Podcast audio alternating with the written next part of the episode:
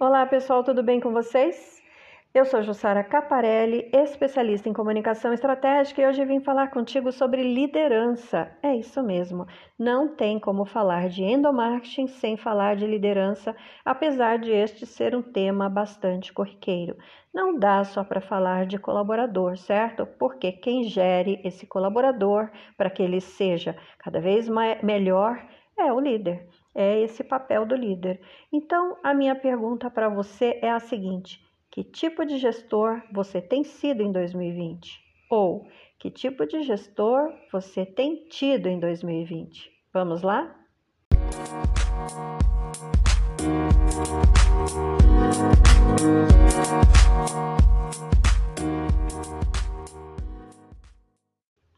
Bem, eu quero saber sim a pergunta não é retórica aqui. Pense e reflita sobre isso. Que tipo de gestor você tem tido ou você tem sido em 2020? Aquele que busca a valorização, a proximidade, a coletividade ou aquele que centraliza o poder, o imediatismo o individualismo? Me conta, eu quero saber. Gente, a verdade é o seguinte: nós não podemos cometer velhos erros certo? Então, eu quero trazer algumas dicas de ouro para que você perceba que precisa mudar, ou para que você que deseja de alguma forma prosperar ainda mais com a sua equipe, tenha aí alguns recursos, tudo bem? Então, vamos às algumas dicas? Bem, a primeira delas é muito simples, muito batida, mas eu preciso martelar mais algumas vezes com você. A questão é: delegue.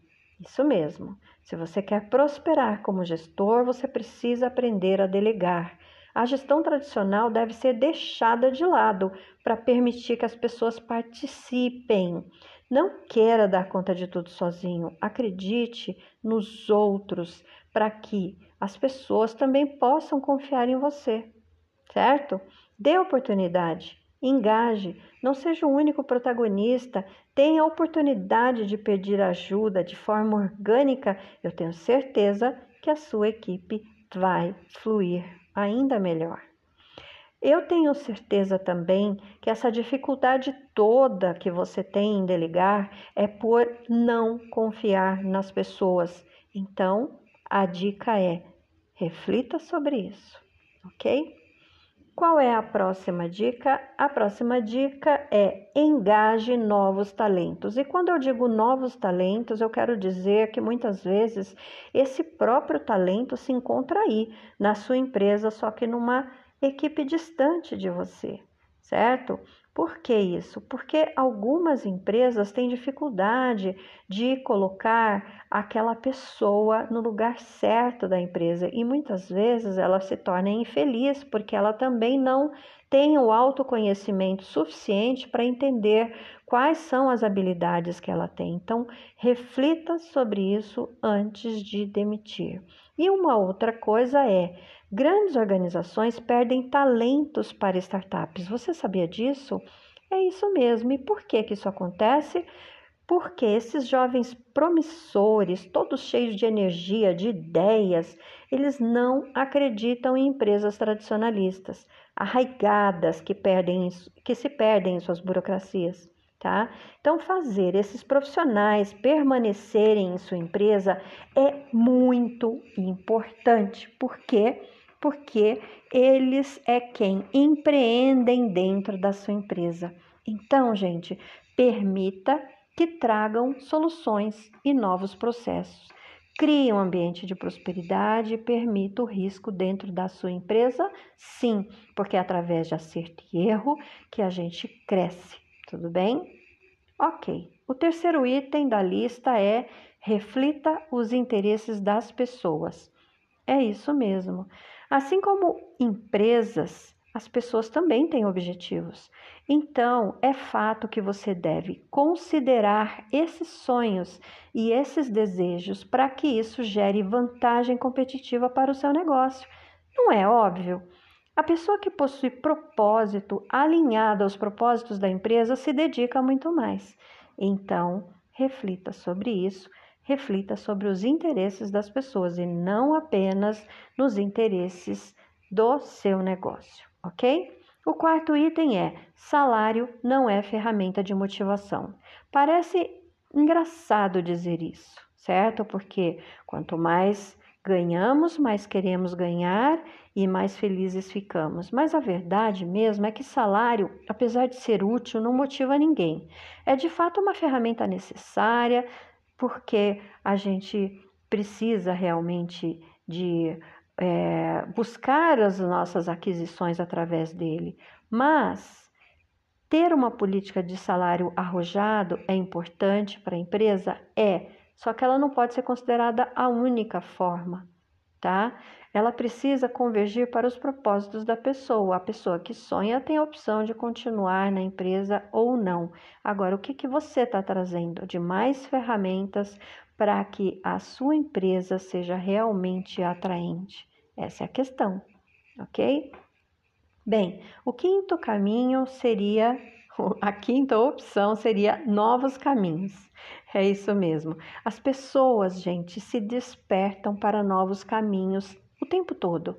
Dentro da empresa, fora da empresa, vemos muito isso. E alguns gestores já têm percebido esses seus limites e eles se veem fazendo pausas para pensar sobre os seus propósitos, os propósitos que norteiam a sua vida. Então, se você é gestor, eu recomendo, faça isso de tempos em tempos, você tem esse direito tá bem? E, inclusive, pense nesses novos caminhos é, também dentro da sua empresa, também com seus colaboradores. Eu tenho certeza que tudo flui melhor, porque cabeça descansada, cabeça descansada traz muito mais ideias, certo? Bem, o sexto item é acredite em você e nas pessoas que estão com você. Novamente, aqui aquela ideia de que para você ter uma boa equipe, uma equipe coesa, você precisa entender a sua equipe e você precisa acreditar na sua equipe, certo? Então, primeiro passo, conheça a si mesmo. Você não conhecerá ninguém se você não se conhecer. E o segundo passo é conheça as pessoas que estão com você, porque através dessas duas situações vocês se relacionam bem. Então, acredite, pratique para melhorar isso cada vez mais. E mais que isso, compartilhe seus conhecimentos com seus colaboradores, crie oportunidades para que eles se desenvolvam, capacite. Isso pode ser feito com profissionais de fora que vêm para sua empresa, levando esses colaboradores para fora da empresa, isso pode ser feito com especialidades que vocês já têm aí dentro, ok? Combine seus propósitos de equipe junto com os delas dentro dessa caminhada. Uma equipe coesa é uma equipe que cresce junto, ok? Bem, a sétima situação aqui é valorize e resgate o sentimento de família. É isso mesmo. Muitos profissionais estão na empresa porque possuem objetivos de carreira para se tornarem respeitados dentro de sua especialidade, tá? Só que existe um outro tipo de profissional, aqueles que estão preocupados é com o legado que vão deixar para a sociedade, pois desejam o bem-estar das pessoas. Você precisa entender que tipo de colaborador você tem aí na sua empresa, do tipo 1 ou do tipo 2. E a verdade é que os dois estão certos, mas você tem como combinar essas duas coisas dentro da sua empresa. Insira ações de solidariedade em seu negócio, valorize a inclusão. Isso gera sentimento de coletividade, sentimento de extensão da família, sabe? Aquele colaborador que gosta tanto da sua empresa que é como se fosse dono ou como se todos os membros fizessem parte da família dele. Pois é, dentro da empresa, e não é só isso, gente, feito de forma verdadeira e genuína. Isso gera o quê? Um expressivo posicionamento de confiança para com o público lá fora. Você faz bem aí dentro e isso transborda, ok? Bem, o oitavo item é: não seja dois, seja um. Olha, nesses 20 anos que eu venho passando de empresa a empresa, fazendo o trabalho de marketing, de endomarketing, de comunicação estratégica, né, de várias situações ligadas a essas estratégias todas, o que eu percebo que é mais difícil de se trabalhar é esse oitavo item. Por quê? Porque eu quero que você saiba que quanto mais autêntico você for consigo mesmo, mais leve você será para os outros. Seja a pessoa que você é, aonde quer que você vá. A coerência dos seus dizeres, a atitude são vistas por todos, sem exceção, da copeira da cozinha até o mais alto stakeholder que você possa ter. Então, pense em ser autêntico, ok? Você conseguirá eloquência em seu discurso dessa forma, com todas as pessoas.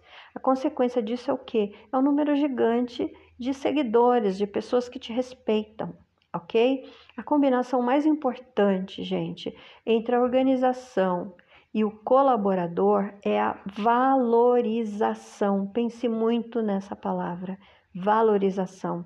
Acredite nas pessoas e as pessoas acreditarão em você. Todas elas estão ávidas por isso. A forma mais simples de se conseguir uma combinação que gere resultados efetivos é estabelecer o que é importante para mim enquanto organização, associado ao que é importante para ele enquanto colaborador. Por quê? Porque ambos possuem objetivos próprios. Dessa forma, o colaborador entende que a empresa é um lugar próspero, onde ele se sente seguro, onde ele vai ter oportunidade de realizar os seus sonhos. E a organização, a empresa, será o veículo que o ajudará nisso. Entende? A consequência dessa combinação é a prosperidade da própria organização, da própria empresa, dos próprios projetos. Então pense sobre isso. Você terá a oportunidade de prosperar se você aliar os seus sonhos de ter tudo o que você precisa ter, mas também entender que a sua empresa é apenas um veículo para o seu colaborador, ok? Então é isso, gente. Eu espero que vocês tenham gostado deste deste podcast de hoje.